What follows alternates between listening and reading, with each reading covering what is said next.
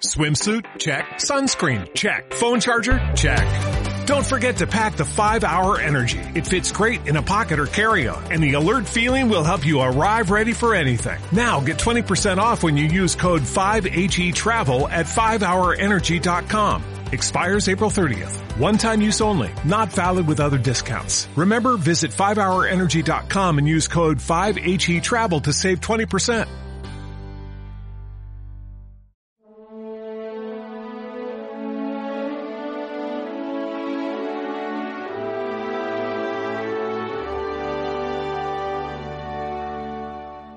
Que todos sean uno, como tú, Padre, en mí y yo en ti.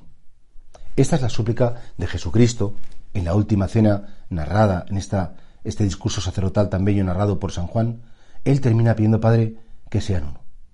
Donde está el demonio, hay división. Donde está Dios, hay unidad, porque lo propio del demonio es acusar. Lo propio del demonio es hacer ver lo malo. Lo propio de Dios es excusar. Lo propio de Dios es quitar importancia a lo malo para resaltar lo bueno. Y por eso Jesús, antes de marcharse, quiere insistir a sus discípulos, por favor, no os rompáis, no os separéis. La fractura, la división, eh, siempre es mala. El demonio siempre quiere dividir. Y por eso dice, Padre, que sean uno como tú y yo somos uno, para que el mundo crea que tú me has enviado.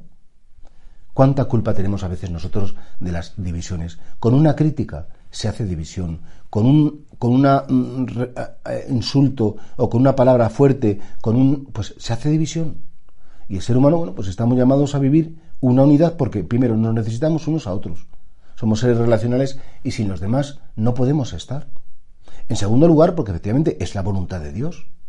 Y Dios quiere que efectivamente apoyándonos unos en otros tengamos logros, y porque somos muy indigentes además, y, al final, tarde o temprano, necesitaremos de los otros.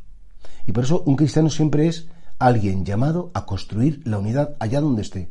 La unidad en tu familia, la unidad en tu grupo de amigos, la unidad en tu trabajo, la unidad en tu patria, la unidad donde tú estés.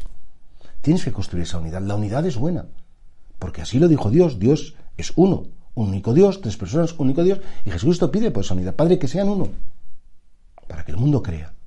Por eso vamos a, hoy a preguntarnos si nosotros somos personas que queremos unir, que queremos cohesionar, que no insistimos tanto en que somos distintos, en que nos hemos equivocado, en que tú un día lo hiciste mal, porque es que así no vamos a ir a ningún lado. Si cada uno quiere tirar por un lado, si cada uno quiere hacer, ¿no?